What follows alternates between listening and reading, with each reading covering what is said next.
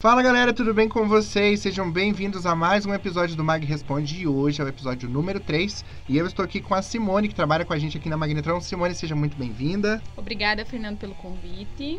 E Simone, fala pra gente o que, que a gente vai falar hoje aqui no podcast. Recebemos muitas dúvidas em nossas redes sociais de como guiar a moto em dias de chuvas. Ah, legal. Então vamos rodar a abertura? Vamos! Ô Magnetron, me tira uma Mag, dúvida. responde aí pra Ô, mim. Magnetron, Magnetron, responde aí. responde aí. tira uma dúvida mim. Responde Ei, aí, Magnetron. Responde essa. Ei, Magnetron, responde aí. Bom, galera, então sejam bem-vindos a mais um episódio do Mag Responde. Como a Simone disse, nós vamos falar sobre é, guiando a moto na chuva.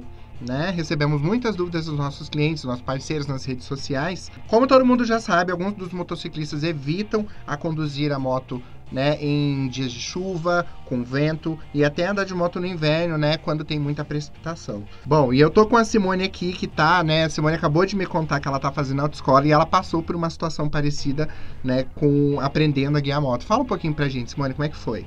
Então, Fernando, é, na autoescola a gente tem a limitação de, de quilometragem, de velocidade.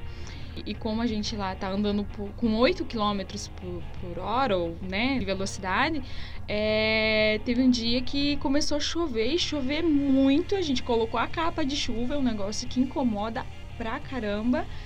E posso dizer pra você que a viseira do capacete como eu não tenho experiência em pilotar moto, em, né, em guiar moto, eu fiquei desesperada fazendo oito no, com a chuva. Eu falei, eu tive que parar porque realmente não deu certo. Legal. E isso é mais engraçado porque eles não fizeram vocês pararem com a aula por conta da chuva, né? Não, não. E olha que é mais engraçado, porque quando o, o- tá chovendo muito e também tá ventando bastante, as corridas do MotoGP, por exemplo, elas também não são canceladas, né? E isso significa que o quê? Que a máquina e o homem, eles conseguem se adaptar, né, a exigências do mau tempo. E é bom que você tá aprendendo isso também na tua autoescola, Com né? certeza. Simone, eu quero aproveitar então esse teu conhecimento recente aí em autoescola, que você está tirando sua, sua carteira para ser motociclista, e me fala um pouquinho, quais são os acessórios indicados para conduzir a moto então em dias de chuva e com muito vento? Primeiramente, a escolha de um bom capacete para cobrir bem o rosto, que isso é essencial para quem está é, pilotando, guiando uma moto.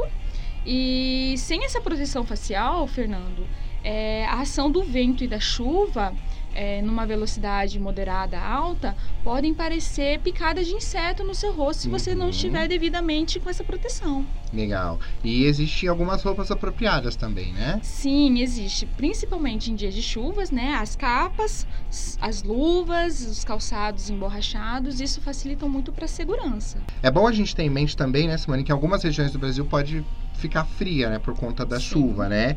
Então é bom que a pessoa também use uma blusa de lã ou até mesmo de poliéster por baixo da capa, né?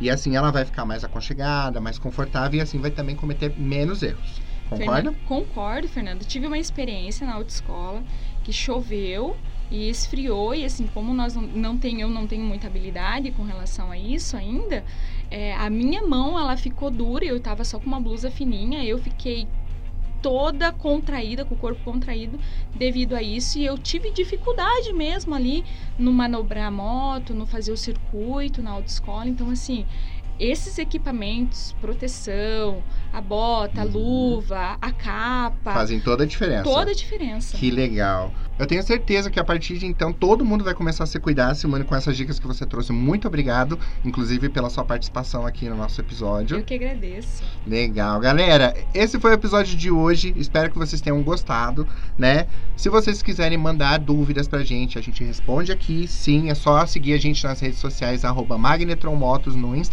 No Facebook e também no nosso canal no YouTube, ok? Então, até o próximo episódio e muito obrigado.